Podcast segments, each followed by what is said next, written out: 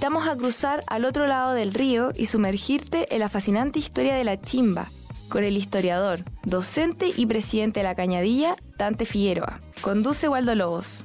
Esto es Vive la Chimba.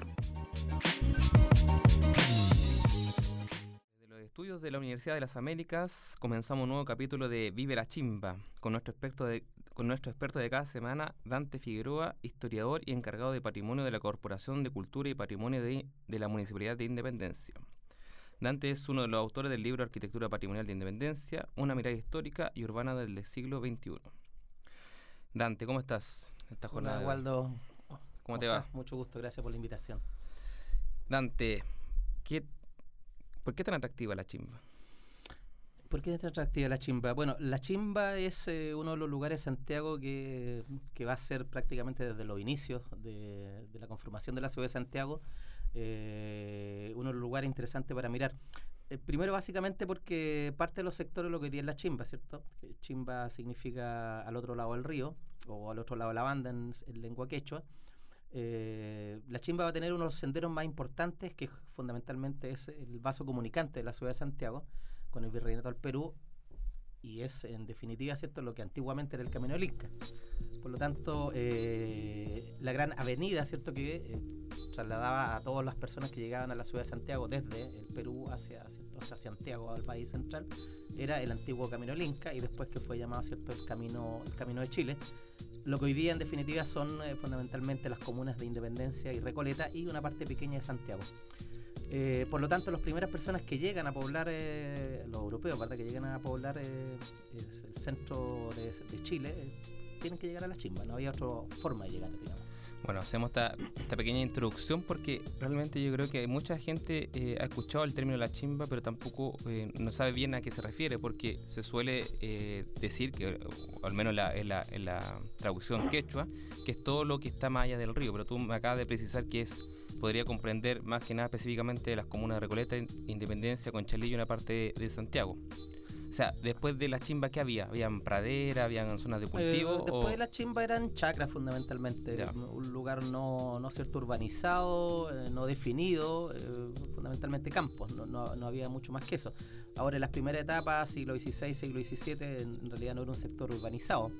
Eh, pero sí era un paso obligado, digamos, eh, por el cual tenía que llegar. De hecho, cuando, cuando Pedro Valdivia eh, llega a Santiago, justamente se establece varias semanas lo que son a los pies del Cerro Blanco, o lo que se conoce como la Puhuechurá. Está en Avenida Recoleta. Justamente en Avenida Recoleta con lo que diría Santo Humón, donde ya está la iglesia la Viñita, y, y, desde allí cierto empieza a planificar un poco cómo, cómo se va a producir esta, esta, esta colonización.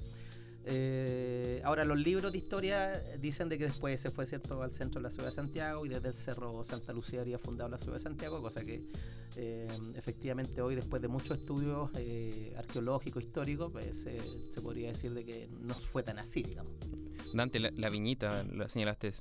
yo he leído que es la primera iglesia propiamente tal de, la historia de Chile, la iglesia católica. O sea, no es la más antigua hoy, ¿cierto? Porque hoy día la iglesia de San Francisco es más antigua, pero, eh, pero efectivamente cuando, cuando, a ver, los colonizadores eh, tenían como, como gran propósito, aparte de colonizar, evangelizar. Claro. Y producto de ello, eh, la primera eh, instancia religiosa que, que se crea en Chile, justamente a partir de, la, de Inés de Suárez, se crea la, la ermita de Montserrat, a, los, a, la altura del, del, cerro, del cerro, en este caso, Cerro, Blanco, o Cerro Apoguachurá. Por lo tanto, la primera, digamos, instancia de creación es justamente en el Cerro Blanco, en el actual Cerro Blanco. Para, quienes para quienes nos escuchan, la, la iglesia la Viñita lo pueden reconocer más que nada como la iglesia azul. No sé si todos reconocen el nombre, pero es una iglesia azul bien particular a la falda del Cerro Blanco. Dante, bueno, tú te has especializado en este sector, en, investigaciones, en libros. Cuéntame, ¿por qué tú decidiste investigar sobre este tema? ¿Tiene algo personal también? O sea, hay un tema personal porque yo soy yo soy habitante, digamos, de la chimba también. O sea, yo nací a una cuadra de, de la Plaza Chacabuco y claro, pues, estudiando historia, especializándome, de repente como que empiezas a, como a revisitar tu vida, ¿cierto? Y darte cuenta de lo que has hecho o no has hecho. Y en un momento determinado, después de un par de décadas ya de estudio de otras materias, me di cuenta que, que, había, digamos, una deuda conmigo mismo en el sentido de conocer qué pasaba a mi alrededor. Perfecto. Porque siempre estudias Europa, ¿cierto? No sé, otros momentos de la historia de Chile, pero estudias poco lo que es la historia local o, tu acontecer, ¿cierto? Propio y no sabes cómo se, se te va suscitando. Entonces yo creo que parte primero por eso, por, por, el, por la historia local. Perfecto. La chimba también tiene otro nombre y de hecho es uno de los títulos de, una de tus investigaciones, la cañadilla. Cuéntame, ¿cuál es la, cuál es la diferencia entre la chimba y la cañadilla? ¿Si significan lo mismo o son se refieren a cosas distintas? No, son cosas distintas. La, chimba es en definitiva una, una, un concepto bien genérico que es al otro lado del río Mapocho. O sea, lo que es al norte del Mapocho es la chimba. Y la cañadilla, en definitiva, es la herencia del camino del Inca. Entonces, si tomamos lo que hoy día es la Avenida Independencia, antes era eh, antes la, la, Avenida Independencia se, se, llamó ¿cierto? el Real Camino de la Cañadilla o la Cañadilla, antes de eso era el Camino de Chile y antes de eso era el Camino del Inca, por lo tanto la Cañadilla es heredera de este Camino del Inca, ¿verdad? Perfecto, es lo que conocemos hoy como Avenida Independencia. Es lo que conocemos hoy como Avenida Independencia. Perfecto, Dante. Bueno, cuéntame un poco, eh, ¿estás eh, inserto en otras investigaciones sobre eh, este mismo sector o si te conoce otros investigadores que están eh, haciendo algún estudio para enaltecer la historia de, este sector tan... Mira, este es un sector bien atractivo, siempre ha sido atractivo para la historia, pero en realidad los historiadores como tal están bien despreocupados de lo que es la historia local, Y, salvo algunos estudios que, bueno, esto viene un poco del siglo XIX, algunas pocas cosas en el siglo XX, desde la historia misma, porque sí desde otras disciplinas de las ciencias sociales, como la antropología, ¿verdad? Han ocurrido algunas cosas, pero en realidad desde la historia yo me atrevería a decir que soy uno de los pocos que está un poco como bien metido en esto. Y me interesa hoy día, porque he hecho mucha investigación por independencia, pero me interesa mucho lo que es hoy día el sector de Recoleta. Realmente realizar una, una investigación desde, las fuentes primarias que dé cuenta con una historia que, que, un poco profundice lo que existe, porque se han hecho algunas iniciativas en algunas poblaciones de parte del municipio de Recoleta u otros estudios, pero me parece que falta mm, bastante en términos de, de, contar la historia desde por lo menos eh, desde el centenario 1910 hasta 1970, 80, por ahí como que se nos perdió 70, 80 años de la historia de Recoleta. Dante, em, hay mucha, hay mucho hilo que, que cortar acá en, en, el barrio La Chimba. De hecho, este uno de los objetivos de este programa es eh, en cada capítulo tocar algún tema. Pero te quería hacer una consulta, una pregunta. ¿Por qué en un sector tan geográficamente pequeño se concentró tanta historia, tanto eh, lo vamos a tocar en nuestro, programa, a tanta bohemia, tantos recintos deportivos. ¿Por qué pasaba tanta cosa en la chimba? Mm, lo que pasa con respecto a otros sectores de Santiago. Lo que pasa es que la, la, particularidad de la chimba es que fue creciendo sin ningún tipo de orden. O sea, desde la planificación urbana, desde, desde cómo se, se va asentando la ciudad propiamente tal, existe muy poca, digamos, organización de parte del Estado que empieza a señalar, digamos, dónde se sitúan distintas instituciones. Por lo tanto, desde por lo menos eh, comienzos del siglo XIX y gran parte del siglo XIX y un poco antes del siglo XVIII, eh, se da como este desorden. Y el desorden eh, también provoca atención porque en, este mismo desorden, ¿cierto? Se provocaron en relación humana, ¿cierto? Se provocó ciertas expresiones culturales, eh, muchos, por ejemplo, bandidos arrancaban para la chimba porque era un lugar mm. donde nadie se metía, porque había mucha, como dice señalaba, vegetación, ¿cierto? Era fácil esconderse. Entonces hay, hay algo ahí de encanto, siempre lo que es desordenado, lo que es misterioso, siempre provoca algo, provoca, suscita algo, suscita un interés y da la impresión que desde los comienzos ese interés fue dándose incluso en, los mismos sectores dirigentes de la ciudad. Perfecto.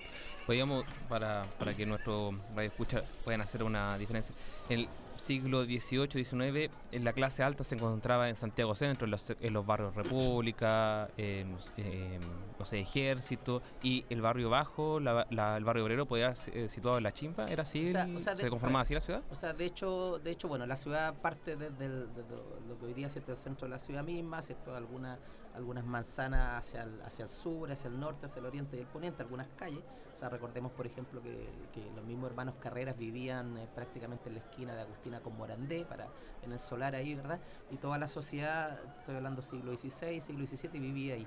Después, a mediados ya como desde las primeras etapas del siglo XIX, fundamentalmente con el, con el desarrollo ¿cierto? de la minería, eh, las clases altas empiezan ya a moverse un poco desde el centro y se empiezan a ir justamente al sector que planteas tú, ¿cierto? 18, República, querían mostrar el dinero que tenían en provincia, ¿cierto?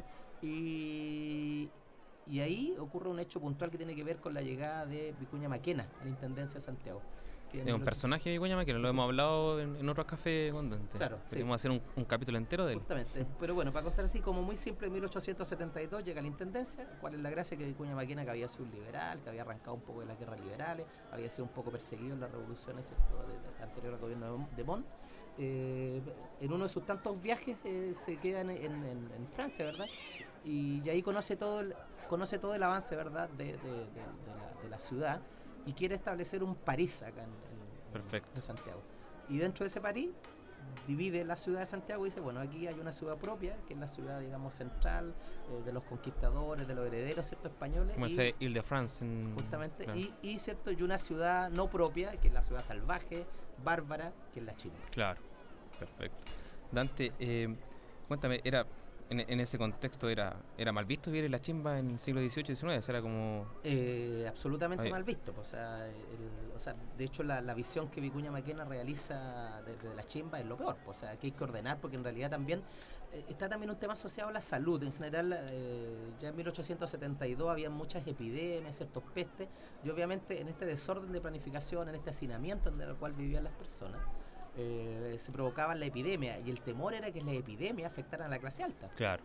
El problema no era que murieran los pobres, ¿cierto? El problema era que murieran ¿cierto? los grandes gobernantes y ahí se empieza a tratar de tomar, eh, se le da un interés a estos sectores que en realidad desde el punto de vista de la cuestión social o de sectores populares o sectores obreros, ¿cierto? Primero sectores obreros no eran muy importantes para, para, la opinión del país, pero sí eran importantes por lo que implicaba como efecto de ¿cierto? sus su formas de vida, por ejemplo. Perfecto.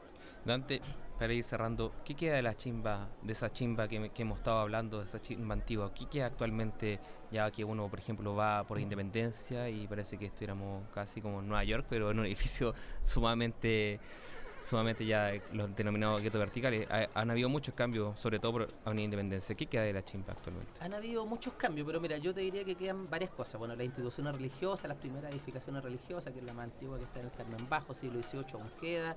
Eh, queda una tradición futbolística que es un poco posterior, ya más siglo XX, que, da cuenta, ¿cierto?, del desarrollo del deporte, del fútbol en este caso.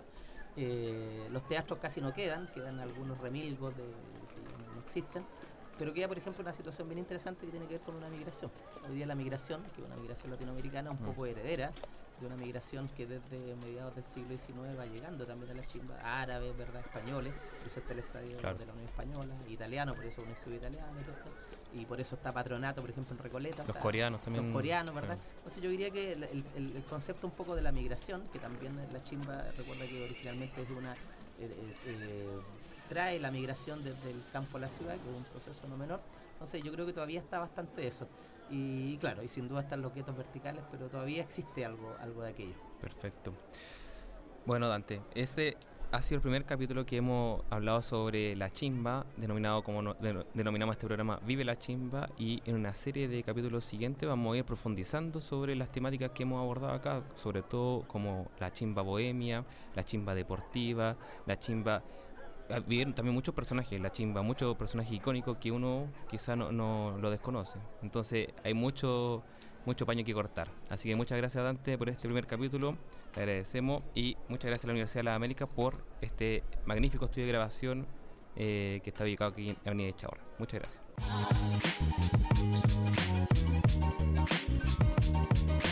Desde los estudios de la Universidad de las Américas, esto fue Vive la Chimba, un programa que busca rescatar la historia del otro lado del río.